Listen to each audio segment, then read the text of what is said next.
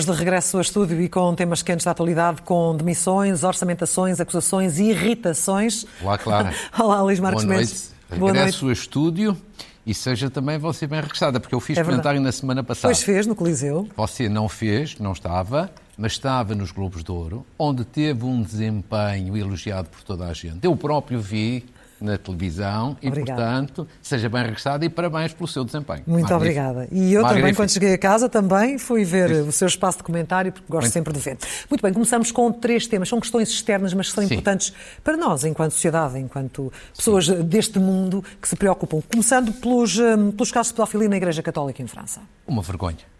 Eu acho que não há melhor expressão que foi, do que aquela que foi utilizada pelo Papa Francisco. A Igreja Francesa teve uma grande humildade, uma grande coragem de fazer esta investigação, mas de facto o resultado final é verdadeiramente inacreditável e que suscita uma legítima indignação e revolta. Verdadeiramente, a única pessoa, digamos assim, que sai bem é o Papa Francisco, que verdadeiramente tem sido o Papa altamente corajoso pela palavra e pela ação na condenação, na denúncia e na prevenção de futuros casos de, Sim, é de pedofilia. Portanto, é um grande exemplo. E no caso da Igreja Portuguesa, saúda-se a declaração do Bispo Auxiliar de Lisboa, Dom América Guiar, a dizer que a Igreja estará disponível para fazer a investigação. Eu acrescentaria, acho que a Igreja Portuguesa faz bem, em prol da sua autoridade, da sua imagem, em ser proativa e não ser defensiva. Uh, depois, eu acho também no plano internacional há um outro caso que também foi notícia durante toda a semana, a questão dos offshores. Os Pandora Papers também. Pandora Paper. Eu acho que comparado com os casos anteriores, de divulgações anteriores, não tem grandes novidades. É mais do mesmo. Mas o ser mais do mesmo não retira a gravidade, pelo contrário. Ou seja, é mais do mesmo com mais péssimos exemplos de líderes ou ex-líderes mundiais, de facto, apanhados, digamos assim, também nesta rede de offshore. Seja por ocultação eh, de riqueza ou de património, seja por outras razões, são casos, de facto, que minam a credibilidade. A credibilidade das instituições e a credibilidade desta- destas pessoas. Também aqui só há um aspecto positivo. É que, já que o mundo e as autoridades mundiais não matam os offshores, e portanto não acabam com eles, coisa que não vai manifestamente acontecer, ao menos os offshores, quando há estas divulgações, vão matando a credibilidade e a reputação das pessoas envolvidas. E, portanto, isso é a única parte positiva naquilo que é um aspecto terrivelmente negativo. Eh, Finalmente, também um outro caso muito preocupante no plano externo da Polónia, Sim, sim. que esta semana também abriu em força, Em eh, força. os jornais eh, e os telejornais. Basicamente, do que é que se trata? A Polónia é membro da União Europeia. A Polónia assinou o Tratado de Lisboa, que é hoje que gera e que- pelo qual se rege a União Europeia. É lá que estão as regras de funcionamento da União Europeia. Pois bem, a Polónia vem agora, através do seu Tribunal Constitucional, dizer que, na prática, não aceita que o direito europeu se, propõe, se sobreponha ao direito nacional. Ou seja, o contrário do que está no Tratado de Lisboa, eh, que a própria Polónia subscreveu. Portanto, isto é provocatório. Que já vem a seguir a outras provocações da Polónia e da Hungria, designadamente a Polónia, no caso da independência judicial. Portanto, isto é gravíssimo. Mas vem de um país que é profundamente europeísta, por exemplo, ao contrário do que era o Reino Unido. É, mas que tem um governo que, que tem um governo que neste momento é muito anti-europeu. Ainda que o sentimento da população possa ser diferente, o governo é muito anti- anti-europeu. e, portanto, já tem vindo a ter grandes ataques, por exemplo, à independência judicial, que é um princípio fundamental da Europa e do Estado de Direito. E, portanto, agora falta saber como é que vai reagir a União Europeia. Um Paulo Exit acha que está não. mesmo em cima da mesa? Não, eu acho que essa é uma solução impossível.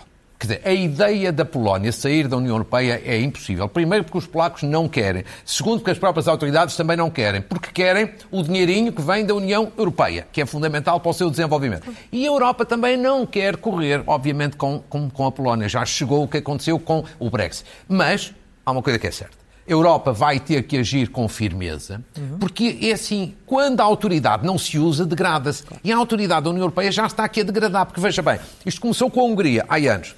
A União Europeia contemporizou. Agora vem a Polónia. A seguir vai ser a Eslovénia, que também tem casos sérios. Ninguém se vai meter com a Eslovénia agora que exerce a presidência da União Europeia. Mas a seguir vamos ter outros casos. Pois. Ou seja, quando não se age, Quando se degrada a autoridade, começa a instalar-se o pântano. É aquilo que está a acontecer dentro da União Europeia. Isto não é bom para a imagem, para a autoridade e para a credibilidade da União Europeia. E com um potencial de contaminação, como sabemos. Nem Vamos mais. agora para o próximo tema, porque esta semana o Primeiro-Ministro esteve no Parlamento e irritou-se mesmo a sério com o Sim. deputado do PSD. Vamos ver esse momento. Muito obrigado, Sr. Deputado Coelho Lima, não é? Olha, o que desqualifica a democracia é um deputado que se senta na primeira fila da sua bancada ter um tal nível de ignorância sobre o que é o Plano de Recuperação e Resiliência e o que são os compromissos já inscritos na lei sobre a transferência de competências para os municípios. Olha, o senhor não me conhece parte nenhuma, não me conhece parte nenhuma e, portanto, não lhe autorizo a fazer qualquer juízo moral sobre o meu, sobre o meu comportamento. Seria complicado não conhecer de parte nenhuma o homem que é Primeiro-Ministro deste país. Mas eh, como é que justifica esta reação? É desproporcional? Foi um mau momento? Ou é apenas algum fé diver para- sem importância? É tudo isso menos um fé diver, claro. Ou seja, eu acho que isto não é um fé diver. Não se pode dizer, ah, é o caso de pormenor. Não, não é. Claro que o deputado Coelho Lima teve uma provocação ao Primeiro-Ministro, mas uma provocação normal no plano parlamentar. Já vi coisas muito piores. Então, porquê é que o Primeiro-Ministro tem esta reação irritada? Eu acho que é cansaço. Cansaço De quê? político. Não é o cansaço físico que se resolve tirando umas férias ou indo um fim de semana descansar. Não. Eu acho que isto segue a vários outros casos. É o cansaço político do Primeiro-Ministro. António Costa começa já a dar à mesa esta parte, não é agora, a dar muitos sinais de que está farto, provavelmente farto do governo, provavelmente farto desta, desta vida, que está com os nervos à flor da pele, que está a perder a paciência. E eu devo dizer o seguinte: isto não é até criticável, é até humano e até compreensível. Porque são seis anos de governo.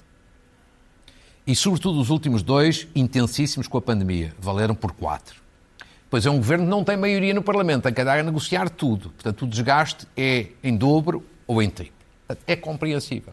O problema é que isto tem duas questões suplementares. Isso sim é que António Costa já tem que ter algum cuidado. É que ele pode querer, em função disto, como isto não se resolve com umas férias, isto no fundo é dizer eu estou farto disto e, portanto, corresponde àquela ideia que vocês sabem, que eu tenho aqui há muitos, há muitos meses que o Primeiro-Ministro em 2023 se vai embora. O problema é que até 2023 ainda faltam dois anos. E dois anos difíceis, com a recuperação. E, portanto, eu acho que o Primeiro-Ministro tem que fazer um esforço a bem do país, de tranquilidade e de autoridade, porque no momento, evidentemente, em que se irrita desta forma, em que perde a paciência ou que se torna arrogante, eu acho que isso não é bom para a imagem de um Primeiro-Ministro, para a imagem do órgão de soberania que governa, e, portanto, eu, eu percebo que ele esteja com cansaço, com fadiga política, que só se resolve com a saída. Isto é Só até normal. costumava porque- resolver estas situações até com humor, à mistura, e aqui claramente não, não, não chegou aquilo. Você diz bem, costumava, Costumava, no é passado. verdade.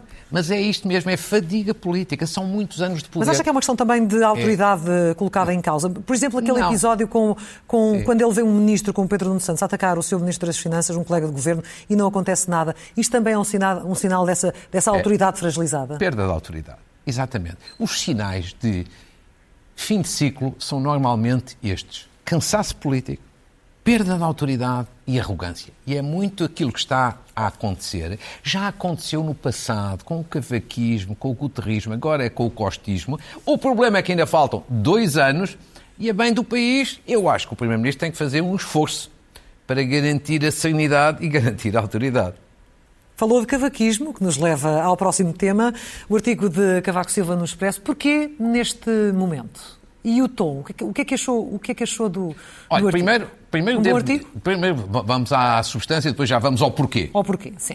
Ah, Primeiro, eu acho que é um artigo corajoso, já explicarei porquê. É um artigo bem escrito, bem estruturado e bem fundamentado. Dizer, no fundo, no fundo, Cavaco Silva tem três destinatários aqui neste artigo. O Partido Socialista, em geral, por causa da governação, durante 13 ou 14 anos dos últimos 20. António Costa, por causa deste último governo. E depois o PSD, Rui Rio. E, portanto, as mensagens são basicamente esta. A primeira, e, e, portanto, e é corajoso no sentido que eu acho que ele diz algumas verdades necessárias que, de resto, também outros economistas e outros políticos têm dito. Primeira, primeira mensagem de Cavaco Silva neste artigo é ele explicar, atenção, que Portugal não vai no bom caminho. Há 20 anos que nós andamos a empobrecer em termos relativos comparado com outros países. É verdade ou é mentira? É verdade. Eu não sou polígrafo, evidentemente, mas é verdade. Os números, as estatísticas mostram que nos últimos 20 anos houve cinco países na Europa que nos ultrapassaram em termos, digamos assim, de crescimento de PIB per capita. Portanto, ele tem razão. Segundo, com o governo António Costa, esta tendência alterou-se, inverteu-se? Não. Por exemplo, em 2017, já com o governo António Costa, a Lituânia, que foi o último país a ultrapassar-nos, ultrapassou. Portanto, ele tem razão. E, portanto, a pandemia não ajuda a justificar tudo. Não, não ajuda porque estes dados são anteriores à pandemia. 2017 é antes da pandemia. Sim. E, portanto, isto é o objetivo.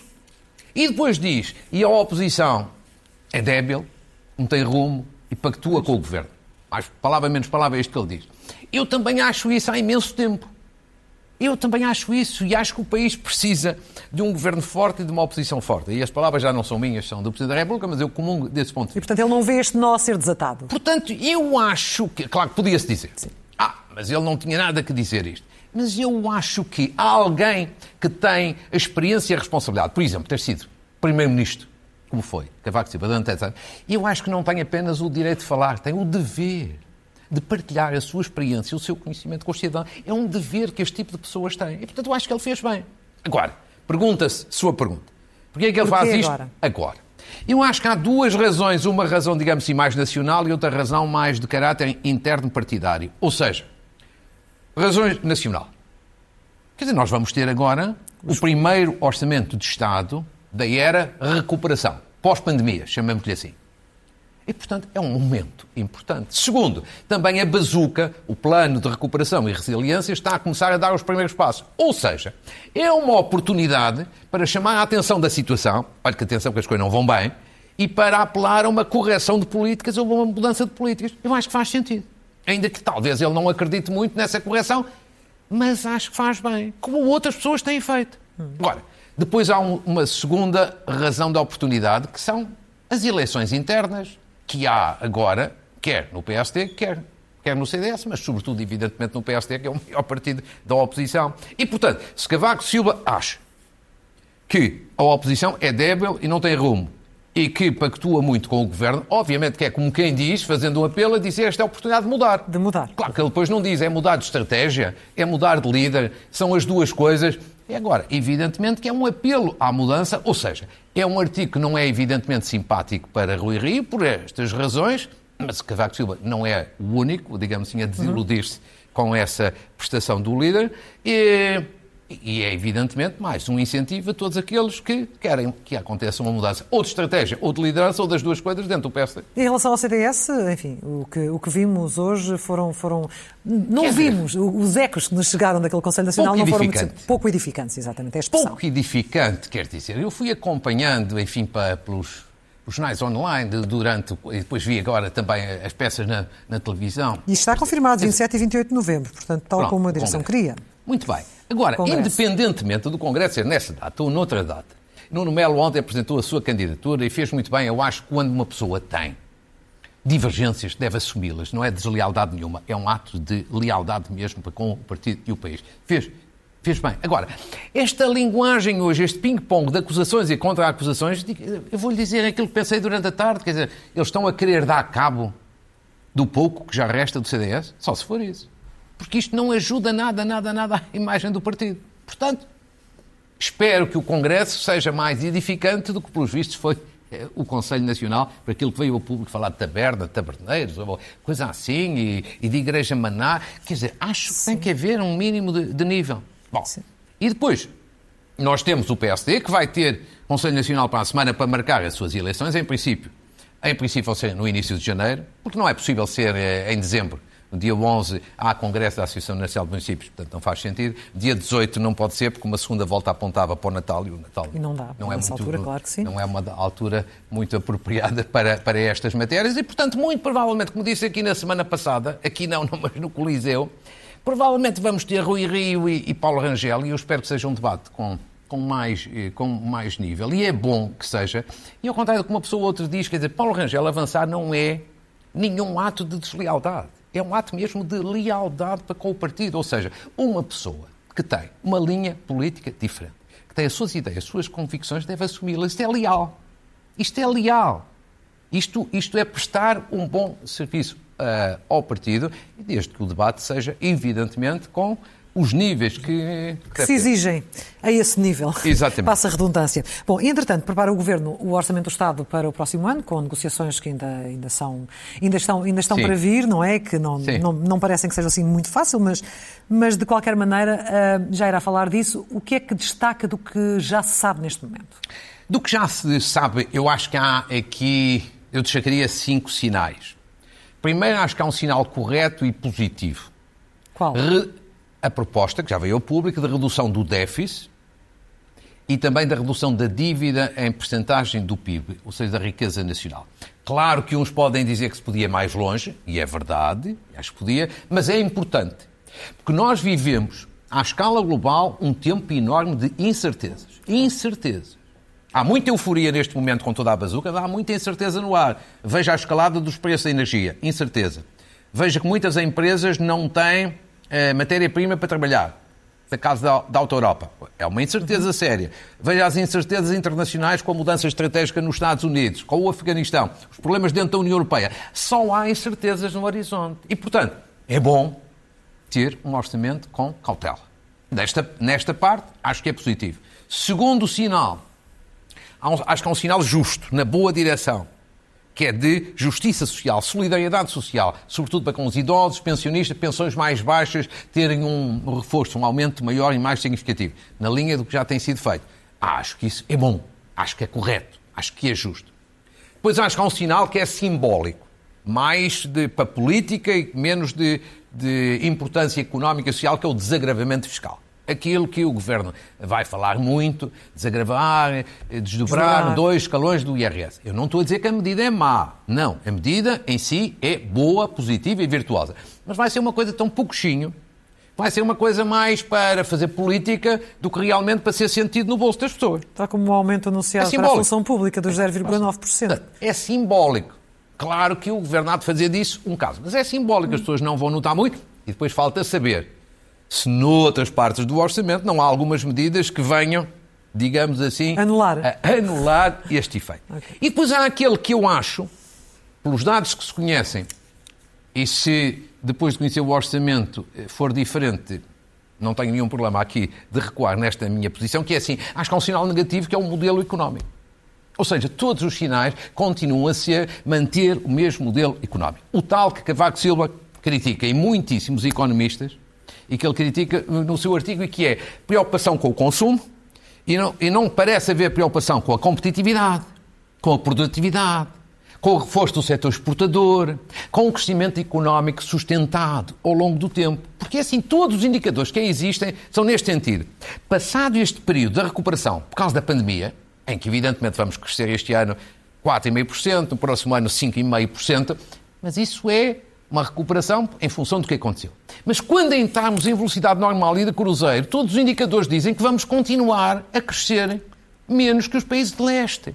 E, portanto, Mas, a manutenção... Isso é a opção assim, que é uma opção ideológica ou mais do que isso? Quer dizer, só se pode mudar este modelo se, além de opções no orçamento, houver um conjunto ou outro de reformas ao longo dos tempos que manifestamente esta maioria não, não faz. Não faz. Porque, evidentemente, nós podemos gostar muito pouco do PCP ou do Bloco de Esquerda, mas estes partidos, evidentemente, reformar no sentido de maior competitividade, produtividade, setor exportador, não é propriamente. A sua aposta é mais do lado da distribuição e não tanto do lado da claro, criação Claro, e nós vimos isso até, aliás, Agora, na conversa que o Primeiro-Ministro teve com o próprio Jerónimo de Sousa no Parlamento. Mas este a, é um problema, o peso em cima repara, também do. Mas este, este é um problema político que nos levava muito longe, que é assim.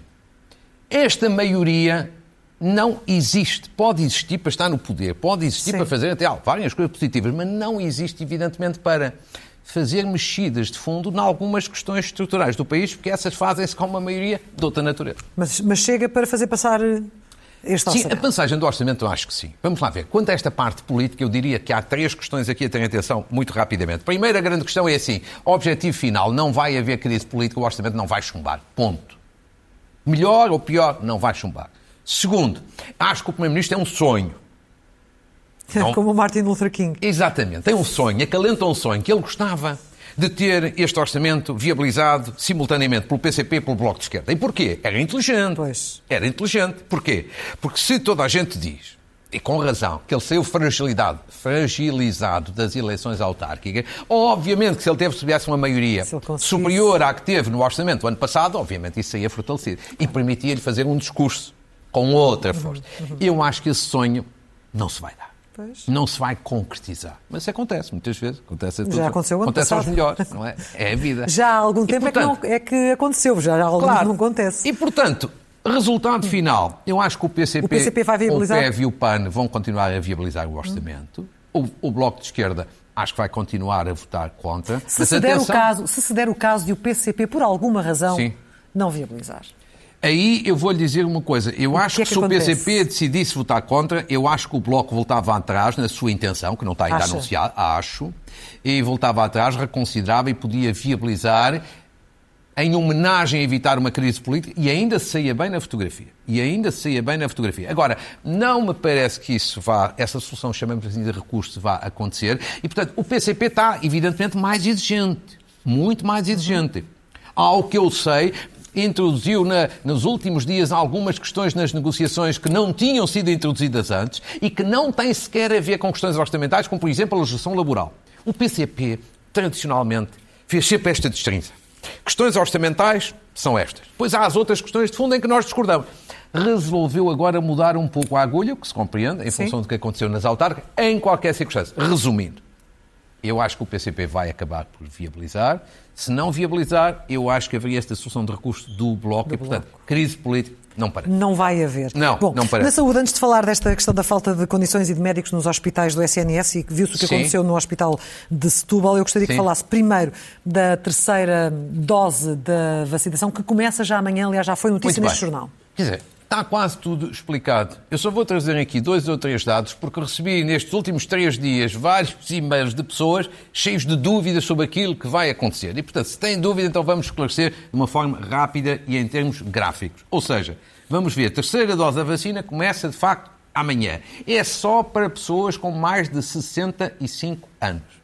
Por exemplo, uma das perguntas, e uma pessoa que teve Covid, mas tem 50 anos, tudo isso? Não, é só para pessoas acima de 65 anos e vai abranger eh, 2 milhões e 300 mil pessoas. Segundo dado, começa amanhã nos lares, sim, mas fora dos lares, para as pessoas com 80 anos ou mais, começa apenas na quinta-feira.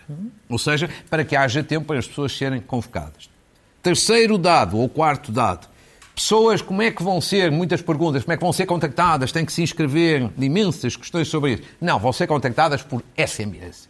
Por SMS dos serviços de saúde. E se não responderam ao SMS, haverão a seguir um contacto telefónico. Quais são os locais? Outra pergunta também, porque lançou-se uma confusão. Ou será nos centros de saúde ou nos centros de vacinação, porque muitos deles não foram ainda desativados. E, portanto, como as pessoas vão receber esta convocação, tudo se resolve a seguir. E, finalmente, eh, levantou-se a questão: isto também vai ser aplicado aos profissionais de saúde, sim ou não? Porque o professor Carmo Gomes levantou essa questão. Hum?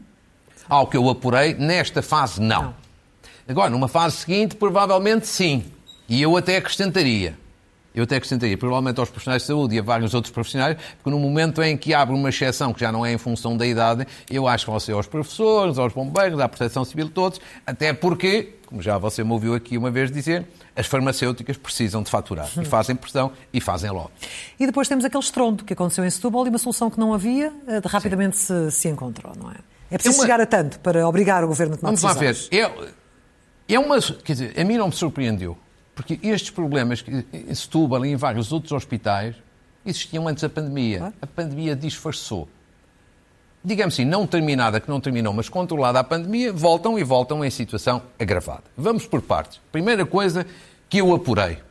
O Orçamento de Estado que vai ser apresentado amanhã na Assembleia da República vai contemplar para situações como estas um reforço de verbas significativo para aumentos salariais nos hospitais do Serviço Nacional de Saúde. Um aumento de verbas significativo.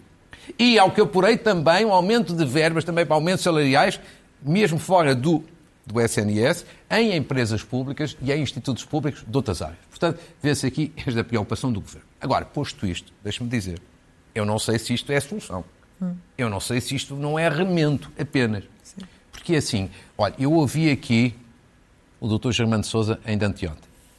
Um ex-bastonário, uma pessoa competentíssima, dizer só mais dinheiro não resolve, é preciso mudar de paradigma. Tá. Eu ouvi o economista da saúde, Pedro Pita Barros, também há dias aqui a dizer o mesmo. E há um artigo hoje que eu acho que devia ser lido por toda a gente que, que liga estas matérias, do professor Leal da Costa, um antigo secretário de Estado e um antigo ministro, um artigo no Observador notável, do ponto de vista da seriedade, da profundidade e do espírito construtivo das soluções. E resumindo, é assim, Clara. Porque é que há falta de especialistas no Serviço Essencial de Saúde? Que eles fogem para o privado ou, em alguns casos, até para o estrangeiro. Menos. E fogem porquê? Porque o privado paga melhor e porque o privado oferece melhores condições em termos de projeto profissional. E, portanto, isto não se resolve apenas atirando o dinheiro para cima dos problemas.